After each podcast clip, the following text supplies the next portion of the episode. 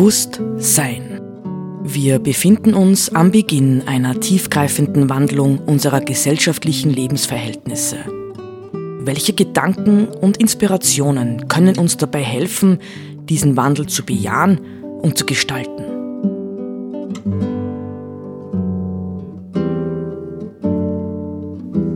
Eine Sendung von Roland Steidl.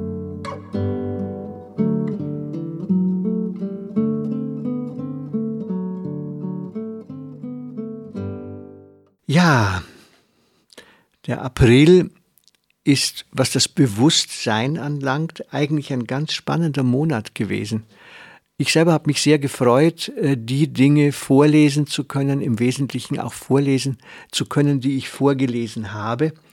Ähm, also die französische Philosophin, äh, der Text ist ein Hit und ähm, ich hoffe, dass Sie diese Sendungen gehört haben oder im Zweifelsfall nachhören können ähm, weil es mir darum geht oder ging jetzt in diesem Monat doch Konturen äh, der Wende, wenn wir sagen, wir leben in einer Wendezeit oder Zeitenwende, aufzuzeigen, äh, wo wir wirklich erfahren können, ähm, was tut Not? Ja, was tut Not? Es ist nicht, es ist nicht, das möchte ich immer wieder betonen, es ist nicht die neue Technologie. Es ist nicht ähm, die Versorgung der Menschheit mit E-Mobilität.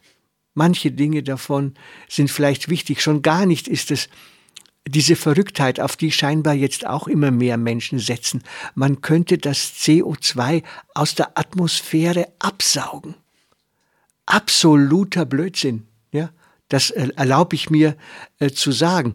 Ähm, oder, oder, oder, oder viele andere Projekte, nicht, wo wir nach wie vor immer nur denken, wir könnten die Dinge mit technischen Mitteln lösen, ohne uns zu verändern. Ja? Der Dreh- und Angelpunkt ist aber, dass wir bereit sind, uns zu verändern, unsere Anspruchshaltung gegenüber dem Leben.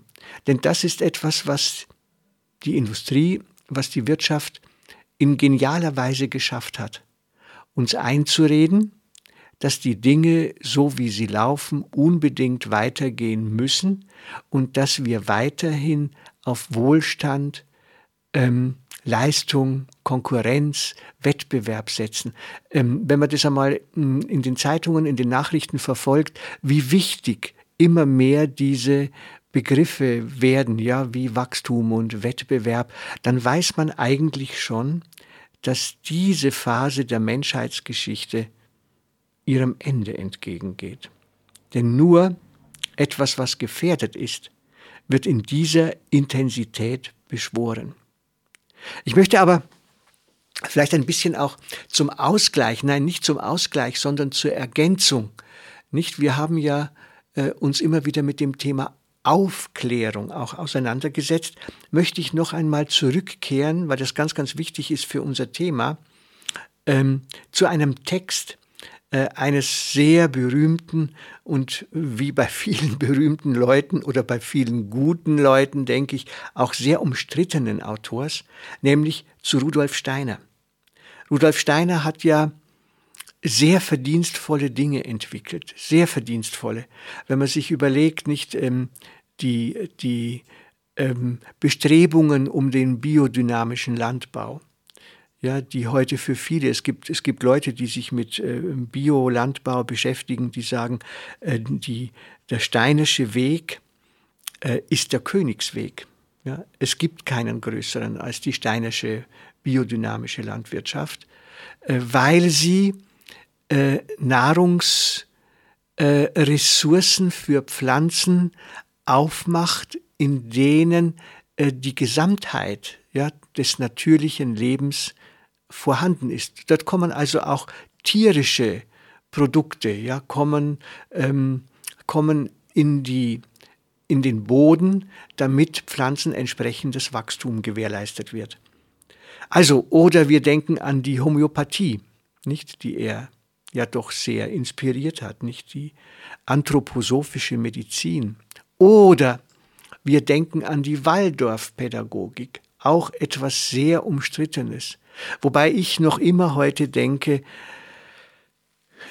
ich kenne für unsere mitteleuropäischen Verhältnisse, theoretisch zumindest, kaum ein besseres Konzept, nicht? Weil Rudolf Steiner, ich werde zwar immer dann, ich werde dann zwar immer korrigiert von äh, Leuten, die durch Waldorfschulen durchgegangen sind und die dann oft irgendwie durch irgendetwas frustriert sind, aber im Grunde genommen ist sein Ansatz einer, in dem es darum geht, die verschiedenen Ebenen menschlichen Daseins im Bildungsfeld zusammenzuführen. Nicht? Also nicht nur intellektuelle Bildung, sondern auch emotionale Bildung. Nicht nur emotionale Bildung, sondern auch Bildung des Körpers, ne? in der Eurythmie etwa. Mich hat das immer sehr beeindruckt, was er da eigentlich macht und vorhatte. Aber wie gesagt, ähm, inwiefern äh, seine Nachfolger dieses Konzept entsprechend umsetzen können, ist das eine Geheimnis.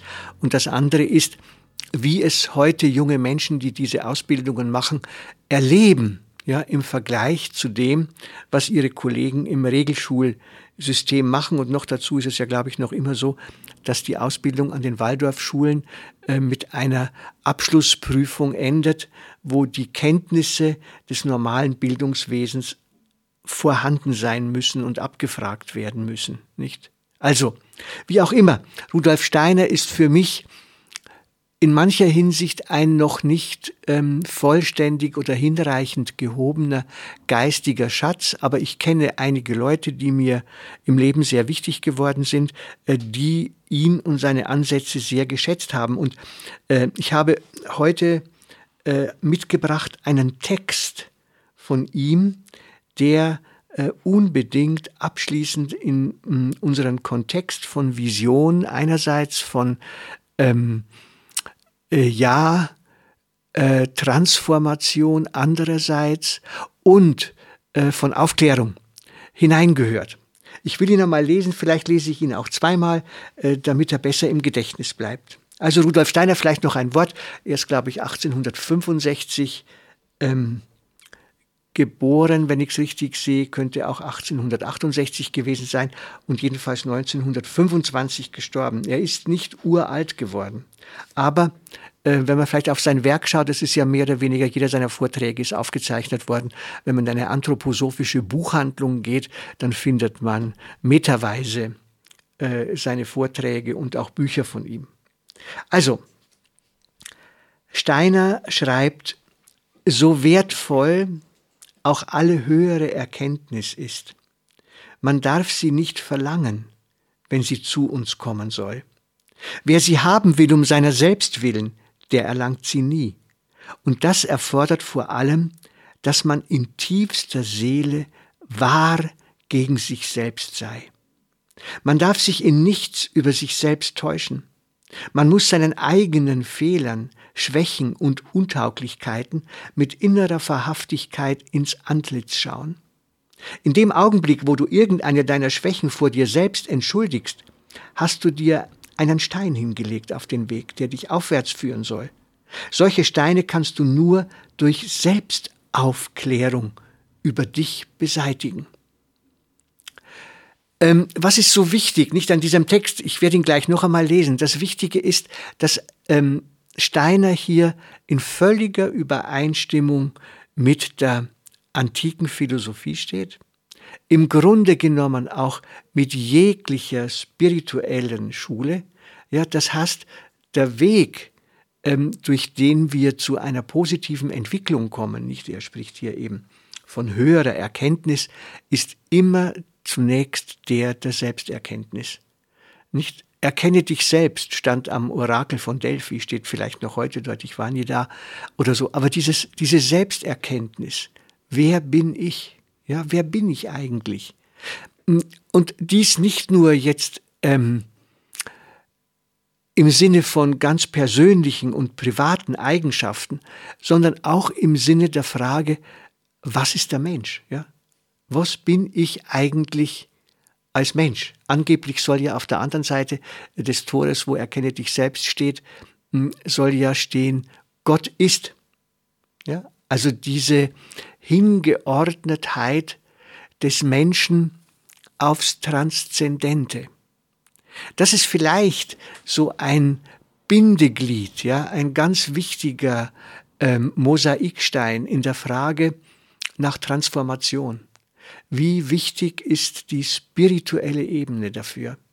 Ja, also wie wichtig ähm, ist das Vertrauen in den Prozess, der da kommt? Denn wenn wir wirklich etwas ändern wollen, ja, wenn wir wirklich bereit sind zu sagen, äh, wir brauchen die Transformation, wir brauchen wirklich eine Wende in unserem Verhalten, dann ist das tatsächlich ein zweifellos mühsamer und langer Weg, uns aus unseren bisherigen hochproblematischen und kritischen Mustern, Verhaltensmustern, die uns unsere Gesellschaft angelernt hat, zu befreien, ja, und zu sagen, ich möchte etwas anderes lernen.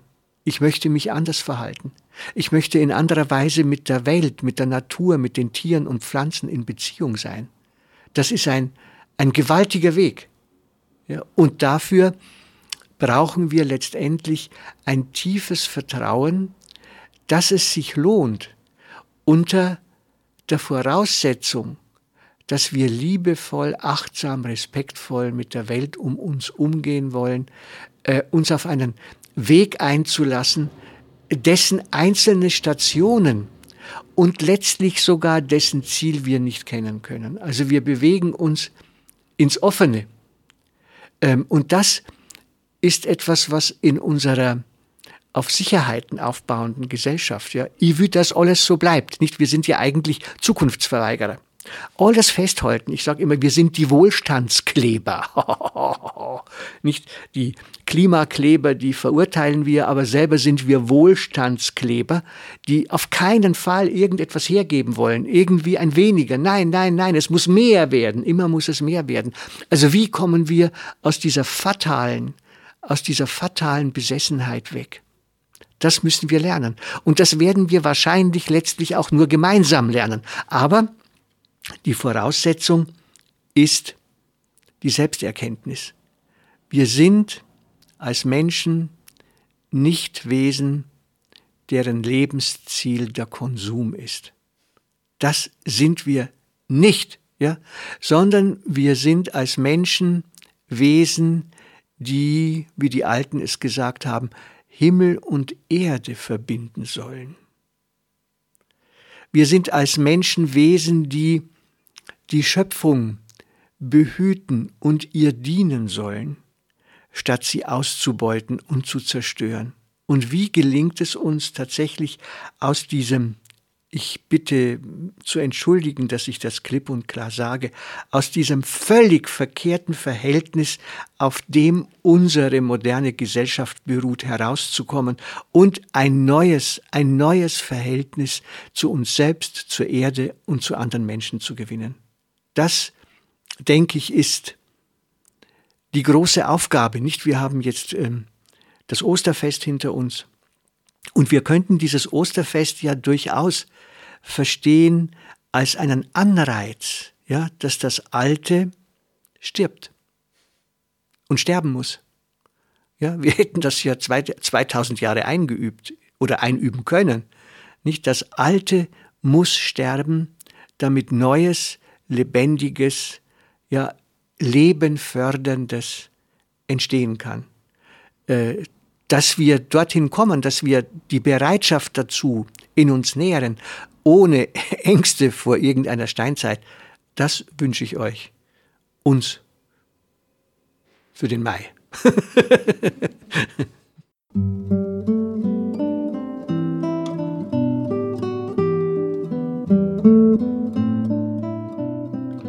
Sie hörten Bewusst Sein. Gedanken von Roland Steidl. Die Musik zur Sendung stammt von Johann Sebastian Bach, interpretiert von Harald Simada. Diese Sendereihe steht auch als Podcast in unserem Online-Archiv zur Verfügung.